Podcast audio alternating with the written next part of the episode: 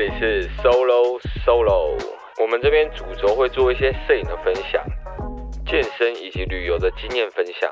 还有最后大家不能错过的，我们会找些着重在九零后、二十多岁的一个勇敢创业家，或者是有些很酷经历的人来做访谈，让大家了解到他们内心真正最不一样的一面。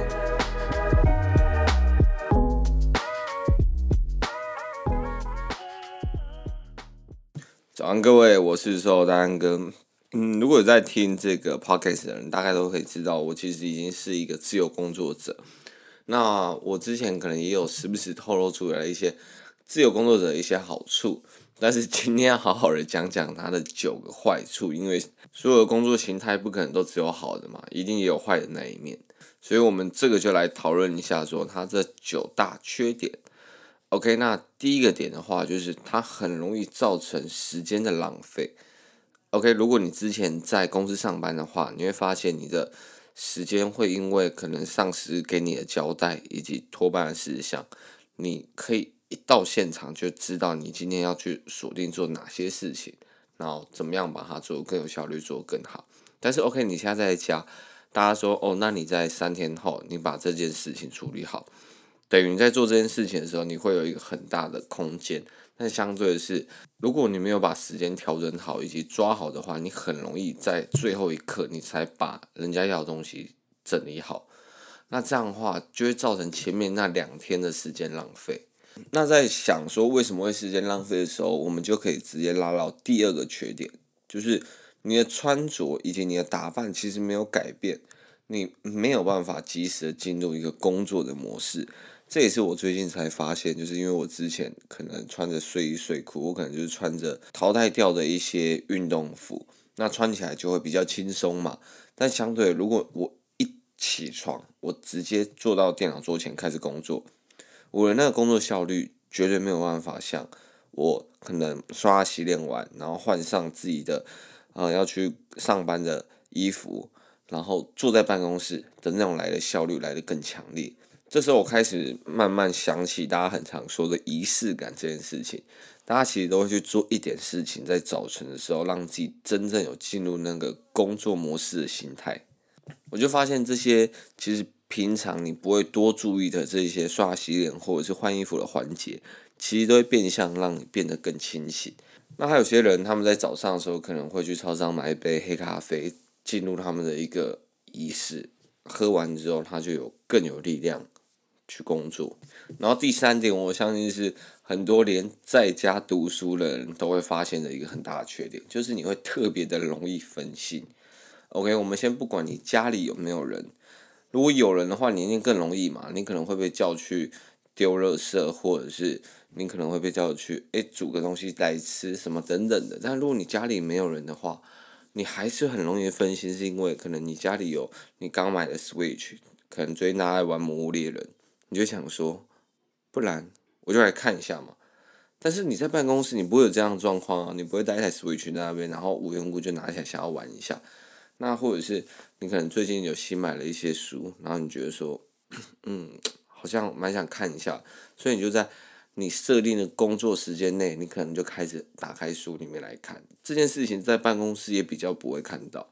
那或者是你真的在那边滑手机滑一句的时候，你一滑一个太过头。也不会有人跳出来制止你，身边也不会有同事让你去对比说，诶，你怎么好像没有在工作？所以这件事情你就不会觉得特别严重，然后久了时间就过。OK，所以特别容易分心这件事情，我相信大家都心有戚戚焉。所以设定出自己的一个工作区域以及工作时段是非常非常重要的。那第四个的话呢，我觉得是对于家中食物的一个浩劫。原本我们家中其实买蛮多食物的，可能在瓜哥啊，或者是当时在增肌的一些零食，都是买满满的放在家中。但是因为太常待在家了，所以有时候你看最惨，或者是你会很认真的吃每一餐，所以每一餐就会吃得又多又饱，甚至还有一点过饱的情形。所以我现在身材就是一直处于常态性过饱的状态，所以。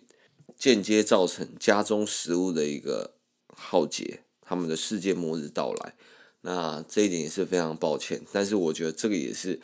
呃自由工作者的非常大的一个坏处，就是你很容易去把家里的东西吃完吃饱，因为你真的没事做了嘛。OK，第五个点，嗯，我觉得是没有跟人的实际接触，开始容易寂寞。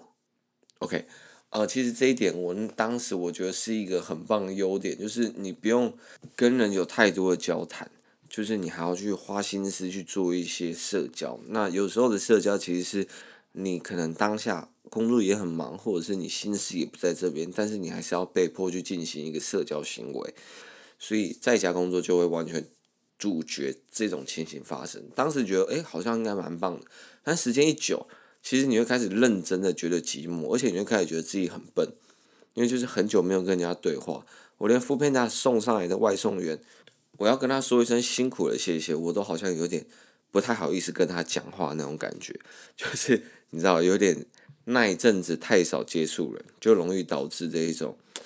语言的障碍。OK，然后第二个开始容易寂寞，其实就是我开始发现我在每到假日或者是。我事情忙完的时候，我就很想要约朋友来我家，不管是聊天或者是怎么样都可以。但是反正就是看他们要不要来我家，或者我去他们家也可以。但是对其他人来讲，他们也才刚下班嘛，他们终于不用还要在那边跟人家讲话，还要社交。他们在家就只想好好休息。所以有时候忙完半夜，可能十一十二点，我也很难找人真的来我家坐坐。所以。我才体悟到，哇，原来这种寂寞感其实真的有衍生出来，而且是真的越来越严重。不然我之前是真的很少很少感觉到有这种寂寞的感觉。OK，第六点的话，我认为是不稳定性。那这不稳定性的话，跟你在家有没有工作，我觉得不太会有关系，因为你就是自由的接案者嘛，所以相对你在。J-Case 跟之前有个月薪的保障上，本来就会有一个不稳定性，但是这边我还是要讲一个好处，就是我认为它这样子可以变化的一个弹性会更大，所以其实我觉得是利大于弊。但是真的要讲的话，它还是一个缺点，就是你有可能淡季的时候你没有 case，但是你在淡季的时候，你可能就去找一些异业结盟或者是一些你想要合作的。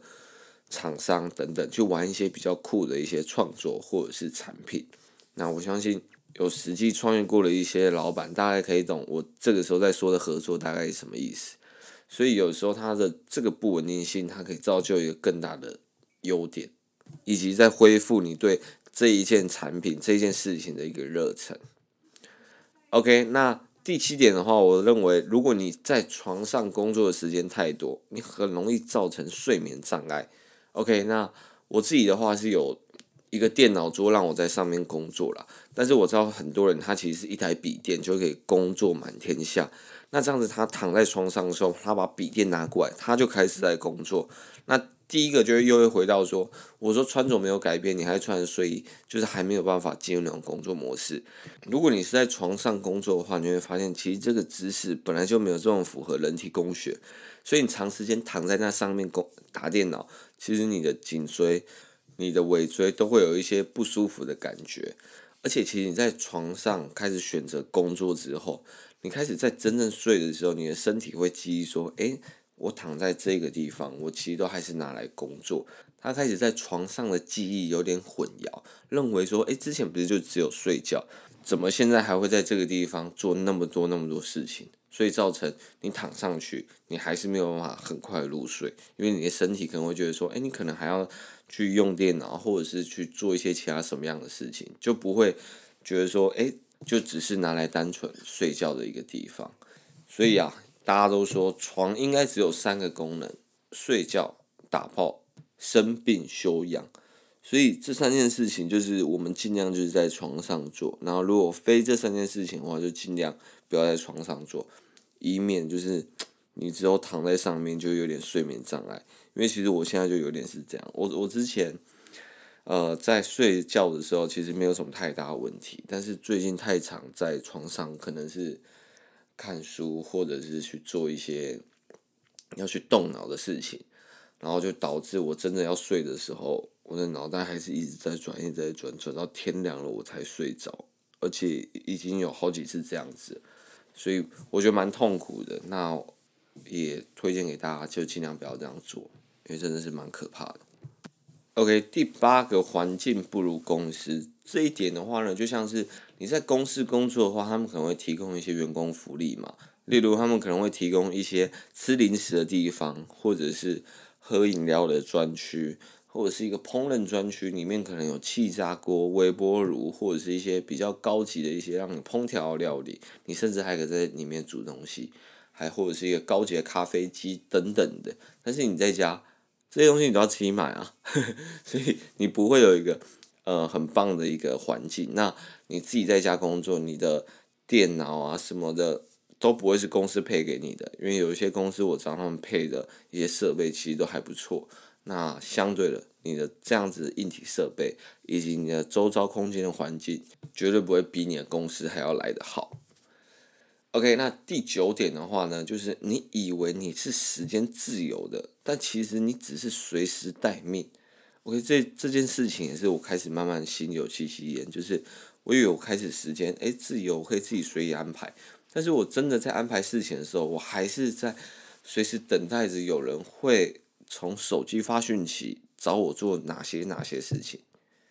对，所以我开始觉得，诶，这样我我不是就跟待命一样吗？我好像一直处于在工作状态，没有一刻真正放松下来。你说，如果你是单纯朝九晚五，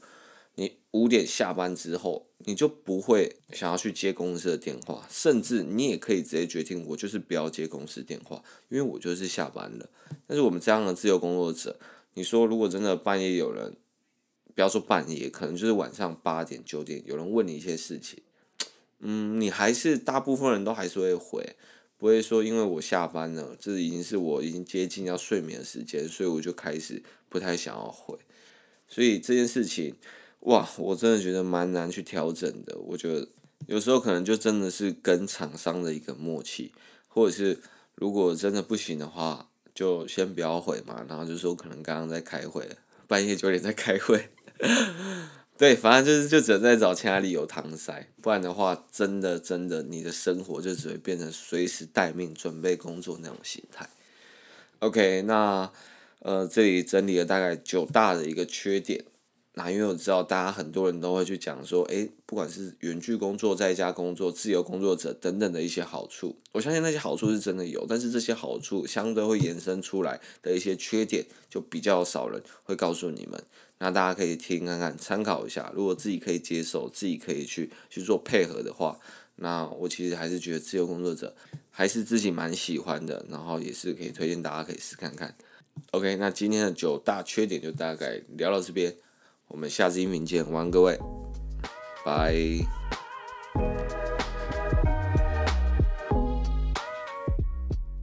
如果喜欢这集的分享，都欢迎到 Apple Podcast 上帮我们留言以及五颗星评价。你的一个留言是我们无偿做分享的一大动力，也希望能在你漫长道路上陪你一起 solo 了一段爽。